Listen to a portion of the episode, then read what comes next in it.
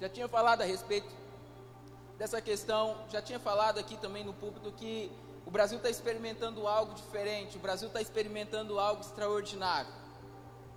E nós, como brasileiros, existem várias profecias para o Brasil, que o Brasil será um celeiro de pessoas que sairão daqui para ministrar o Evangelho em vários outros países. Agora, recentemente, aconteceu algo no Afeganistão, que aquilo dali fez com que a gente parasse, muitas pessoas parassem e pensassem em relação àquilo que estava acontecendo naquele lugar. Eu não sei se alguém de vocês ou se vocês chegaram a ver entrevistas de mulheres que estavam sendo entrevistadas, gravando vídeos escondido e mandando para outros países para que eles publicassem a respeito do que estava acontecendo. Simplesmente é algo que para muitas pessoas elas não se atentaram ainda. Muitas pessoas não perceberam aquilo que está acontecendo no nosso mundo. As pessoas não estão atentas para aquilo que já está à porta. A Bíblia fala que o fim nunca esteve mais próximo, que sinais a gente estaria vendo a respeito disso, que prodígios estariam acontecendo. E um dos selos que faltam abrir lá em Apocalipse fala que é a questão do martírio dos cristãos. A gente vive num país onde a gente ainda não é censurado, mas vai chegar um tempo sim que vai acontecer isso, porque é bíblico. Mas muitos países já estão experimentando dessa censura. Naquele Afeganistão, as pessoas estão sendo perseguidas e simplesmente pelo fato de elas terem a Bíblia no telefone delas, já é motivo de elas serem executadas pelo Evangelho. Você precisa entender que Deus ele nos deu uma visão e a todo momento o inimigo ele quer roubar essa visão que ele deu para cada um de nós. Mas a gente precisa entender que a gente precisa estar firmado na palavra do Senhor. Não, nós não podemos ficar olhando para as circunstâncias do que está acontecendo. Deixa eu falar algo para você. Às vezes você começa a criar expectativa, não, que vai melhorar. Deixa eu falar algo para você, não, não vai melhorar. Mas como você fala assim, Jaelso, que as coisas não vão melhorar? A própria Bíblia fala que nos últimos tempos, cada dia mais estaria se tornando difícil para as pessoas, cada dia que passasse estaria se tornando difícil para os cristãos, mas uma coisa Deus prometeu a nós: que Ele nunca ia nos desamparar. Independente da situação que nós estivéssemos passando, Deus nunca irá nos desamparar. Essa é a visão que nós devemos guardar em nosso coração, essa é a visão que nós devemos carregar para o nosso dia a dia. Às vezes você briga dentro da sua casa com a sua esposa, com o seu esposo, com o seu filho, e você muitas das vezes já começa a perceber que você pensa, pô, aquilo que Deus falou para minha vida parece que não está acontecendo. Parece que aquela visão que Deus me mostrou, aquele sonho, aquela profecia que foi liberada para minha vida, parece que não está acontecendo. Aí você começa a olhar para a vida de determinadas pessoas e você pega e fala, cara, como eu queria ter a vida daquela pessoa, como eu queria estar no lugar daquela pessoa. Hoje pela manhã eu assisti um vídeo, eu tentei compartilhar lá no grupo da igreja, não consegui, onde um homem, ele está dentro de um carro, um dos carros mais caros no mercado automobilístico, e ele olha ali, um amigo dele posta uma foto que comprou um helicóptero, e ele pega e fala: Meu Deus, a minha vida não é boa, eu queria ter um helicóptero. E um rapaz humilde chega diante daquele carro e fala bem assim: ó, o meu sonho era ter esse carro. Se eu tivesse esse carro, eu seria o homem mais feliz da terra. Aquele homem rapidamente passa um flashback na cabeça dele. E quando aquele rapaz se afasta dele, ele fala bem assim: pô, a minha vida não é tão ruim como eu penso. Realmente eu preciso agradecer ao Senhor pelo aquilo que eu tenho. Irmãos, eu não sei como você chegou aqui, eu não sei o que tem afligido você, eu não sei o que tem tirado a visão daquilo que Deus já prometeu para você, mas uma coisa nunca pode sair da sua boca que é a gratidão. Algo que você nunca pode deixar de exercer, algo que você nunca pode deixar de declarar, é a gratidão ao Senhor. Aquilo que nós estamos vivenciando aqui na terra, carro, casa, todo mundo quer ter, porque é bom, a palavra do Senhor diz que nós vamos sim desfrutar do melhor dessa terra, mas nós precisamos entender que a nossa herança maior não está aqui, a nossa herança maior está no reino dos céus. E essa é uma visão que nós devemos guardar em nosso coração. Gostaria de compartilhar essa palavra com os irmãos, que é elimine aquilo que tem roubado a sua visão. Quantas pessoas já não têm mais visão em relação ao seu futuro? Você sabia que uma pessoa, determinado dia, fez uma pesquisa e ela chegou em três pessoas e ela fez a seguinte pergunta para três pessoas: Se eu te desse um milhão, o que você faria?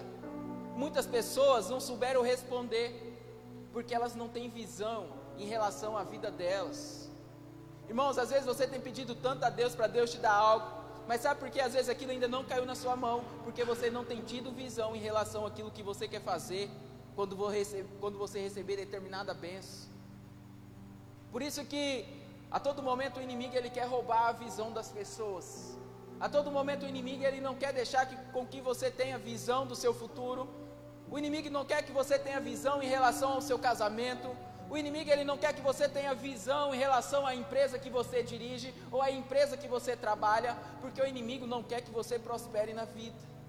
O inimigo ele não quer que você avance na vida. Sabe por que o inimigo não quer que você avance na vida? Porque cada vez que você avança, mais próximo de Deus você fica.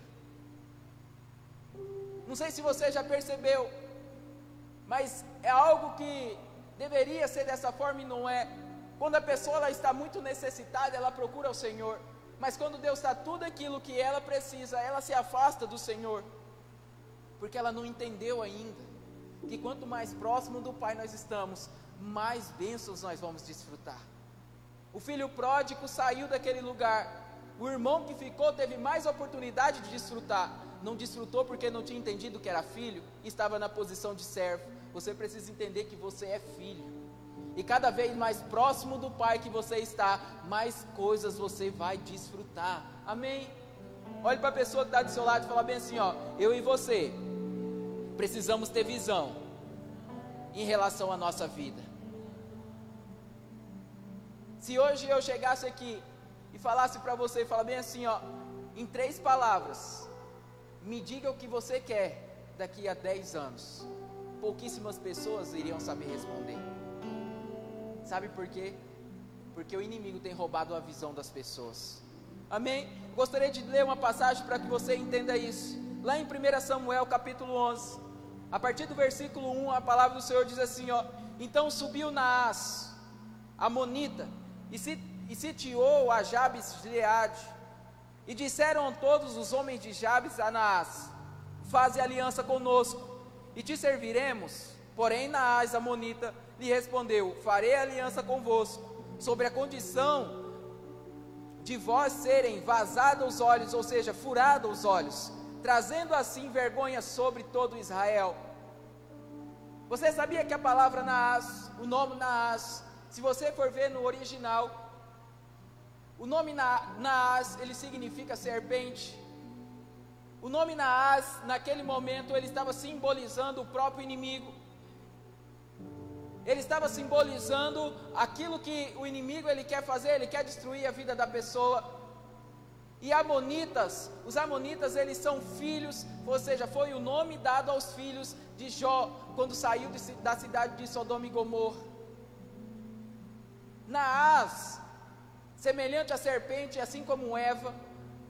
Não sei se você lembra lá em Gênesis capítulo 3, quando a palavra do Senhor ali fala que Eva, ela se encantou com aquela serpente. Porque aquela serpente ela era astuta, porque aquela serpente era diferente de todos os animais. Naquele lugar, os animais não falavam, mas a serpente sim teve a audácia de falar com Eva. E naquele momento, Eva, nós sabemos da história, comeu da fruta, deu para seu esposo e eles caíram. A mesma serpente, a mesma serpente que esteve no jardim do Éden, na mesma serpente que roubou a visão que Deus tinha dado para Adão, neste momento, eles estavam roubando a visão daquele povo também. Mas aquele lugar ali, aquela visão não estava falando de visão espiritual, assim como a, a, aconteceu com Adão, mas naquele momento ali, literalmente, na ás, ou seja, a serpente, ela estava com aquela vontade, ela estava com aquele intuito de fazer aliança com aquele povo, para que furassem os olhos deles, literalmente. Mas Jaelso, por que aquela serpente, ou por que Naás queria furar os olhos daquelas pessoas? Se você for entender a, a passagem, a tribo de Jales, eles eram soldados, eles eram um grande exército, um exército muito forte. E a todas as lutas, todas as batalhas que eles iam, eles ganhavam aquela luta. Naquele momento, aquele povo ele se aproximou de Naás, no intuito de fazer aliança. Naquela, lá no jardim do Éden, a Bíblia fala que a serpente foi até Eva, mas neste momento, a Bíblia fala que aquele povo, ele foi até Naás e propôs uma aliança com Naás. E naquela aliança, Naás fala bem assim: ó, eu vou sim fazer uma aliança com vocês, desde que vocês me permitam que eu fure os olhos de vocês. Aquele povo ficou pensando, a Bíblia fala que eles ficaram imaginando como que seria aquela aliança. Eles não estavam preocupados com os efeitos que aquilo ia causar na vida deles, mas eles estavam olhando para os benefícios de estarem com aliança com Naás. A Bíblia fala que aqueles homens pararam e foram pensar a respeito daquela aliança. Eles eram uma, um grupo muito grande de soldados. Eles estavam prestes a ir a, a determinada batalha. Naquele exato momento onde eles fizeram aquela aliança. E a Bíblia fala mais a seguinte: a Bíblia relata que aqueles homens, eles se puseram a pedir ajuda eles se puseram e pensaram: pô, se eu fazer uma aliança com esse povo, se eu fizer aliança com Naás, jamais a gente vai ser como a gente é hoje. Jamais a gente vai ter a visão que a gente tem. Jamais a gente vai enxergar as coisas como nós enxergamos hoje.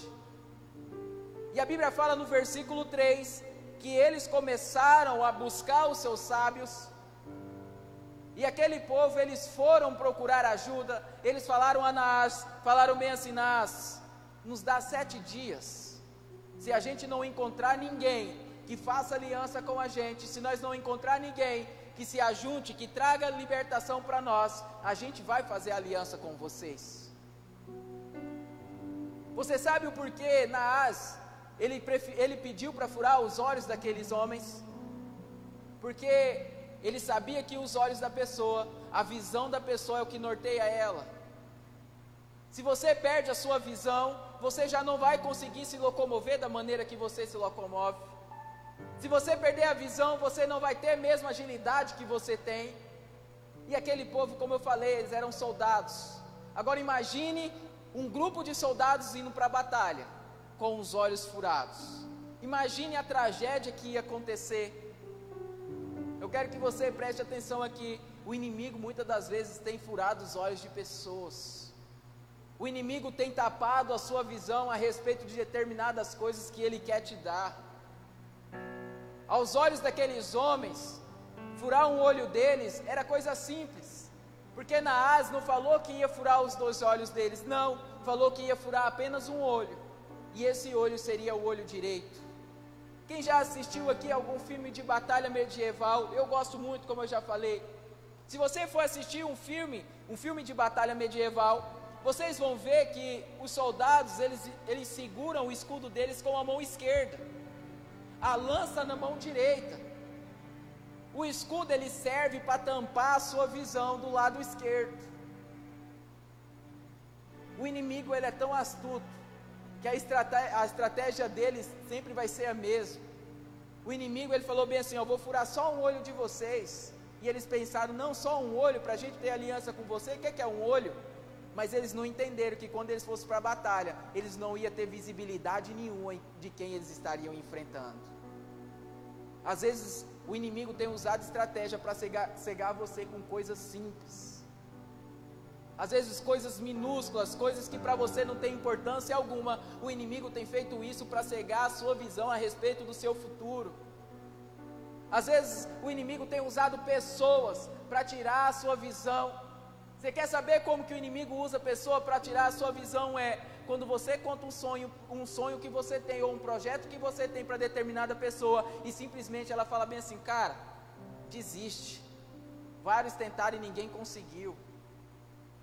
Às vezes para você é algo simples, Mas muitas pessoas caem nessa armadilha do inimigo e elas acabam perdendo a visão a respeito do que elas tanto estavam buscando. Você sabe o motivo de muitas pessoas não conseguirem ir longe? Você sabe o motivo porque pessoas não gostam de ficar do lado de pessoas que têm visão? Vocês já pararam para pensar isso? Porque pessoas não gostam de estar do lado de pessoas que têm, que têm visão de crescimento? Sabe por quê? Porque elas não têm visão a respeito do futuro delas. E elas querem implantar em você. E elas querem determinar que você também não tenha visão a respeito do seu futuro. Mas eu quero declarar sobre a sua vida: Deus está te dando visões a respeito daquilo que Ele tem preparado para você. A Bíblia fala que as promessas de Deus para a gente, as visões que Deus já deu para a gente, é de prosperidade, é de crescimento em todas as áreas. Essa é a visão que Deus tem para a nossa vida. Mas o inimigo, por muitas das vezes, tem distorcido isso, trazendo coisas que está acontecendo no nosso mundo fazendo com que, a gente perca a nossa visão, fazendo com que a gente olhe para as circunstâncias e deixe de prestar atenção naquilo que Deus já nos prometeu.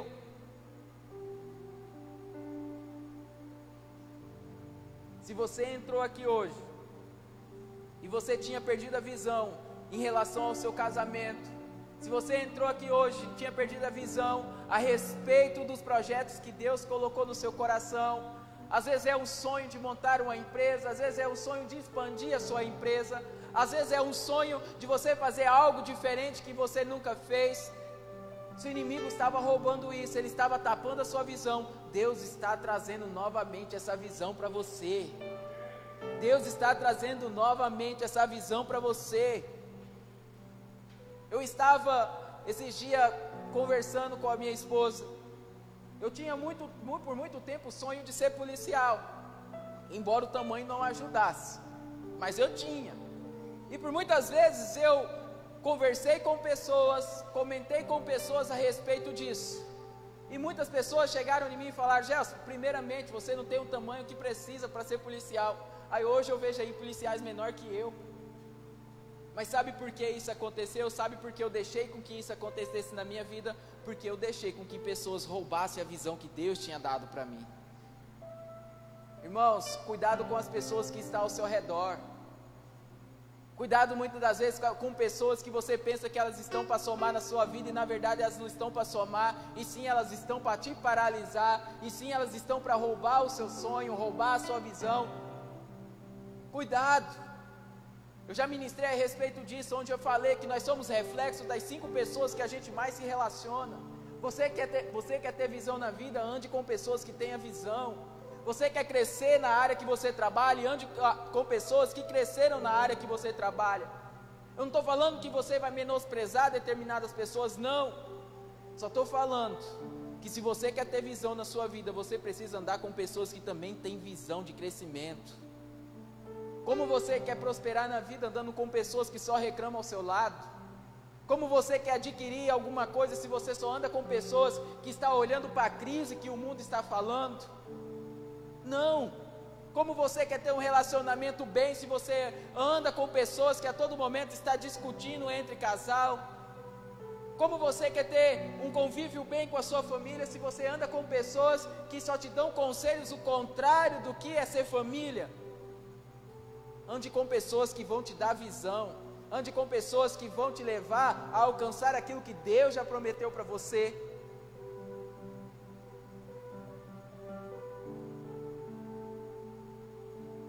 Lá em 2 Timóteo capítulo 2, versículo 3, a Bíblia fala bem assim, ó, suportai, suportai-vos comigo os, os sofrimentos como um bom soldado de Cristo. O Senhor está falando, pessoal, Gente, suportai-vos comigo o sofrimento. Por isso que o Senhor ele fala, ele nos dá várias promessas, mas nenhum momento Jesus, nenhum momento Deus ele fala que a vida com ele seria fácil. Não. E nesse versículo ele só deixa mais claro: suportai-vos comigo o sofrimento. Sofrimento fala de quê? De sofrência. Você vai sofrer determinados momentos da sua vida. Mas você já parou para pensar que o carvão e a pérola, eles têm o mesmo componente químico? Você sabia disso? Que o carvão e a pérola, eles têm o mesmo componente químico, mas o que faz a pérola se tornar pérola é o processo com que ela se passa. E é um processo de sofrimento. Eu quero que você entenda que toda vez que você passa por determinada situação, toda vez que você passa por uma crise, toda vez que você passa por um sofrimento, aquilo só traz experiência para você. É como se Deus estivesse te lapidando, é como se Deus estivesse é, te moldando para algo maior que Ele quer te proporcionar. Por isso que ele diz aqui: suportai-vos comigo o sofrimento como um bom soldado de Cristo. E Naás, ele sabe que nós somos soldados de Cristo como aquele povo era. Por isso que Naás ele quer afetar a nossa visão. Não deixe isso acontecer na sua vida. Não perca a visão em relação àquilo que Deus tem para você. Não perca a visão daquilo que Deus já prometeu para você. Pelo menos três coisas eu vou falar rapidamente que acontecem na nossa vida quando nós perdemos a visão em relação àquilo que Deus prometeu para nós. A primeira dela é: você se torna vulnerável ao ataque do inimigo. Quando você perde a visão, automaticamente você se torna vulnerável ao ataque do inimigo. Se você for estudar sobre batalhas, sobre homens, guerras que aconteceram, guerras medievais que literalmente aconteceram no, no passado, você vai ver que todo homem que era ferido, todo homem que estava machucado, que ia comprometer aquele batalhão ou aquela equipe, eles eram colocados por último porque ele sabia que se aqueles homens ele fossem à frente da batalha, se eles fossem à frente daquela equipe, daquele batalhão, eles ficariam vulneráveis. Então toda vez que o inimigo ele rouba a sua visão, você se torna vulnerável ao ataque do inimigo. Você não consegue perceber que ele está se aproximando, você não consegue ver o que ele está fazendo ao seu redor. Infelizmente, hoje tem muitas pessoas que estão dentro da igreja, que estão no corpo de Cristo, que estão literalmente sem visão. E o inimigo tem feito coisas, o inimigo tem agido ao redor delas, ao derredor delas, e elas não têm percebido. Porque elas ficaram vulneráveis ao ataque do inimigo. A segunda coisa que acontece é você não vai enxergar os seus, os seus inimigos se aproximando. Um exemplo muito claro é de Golias.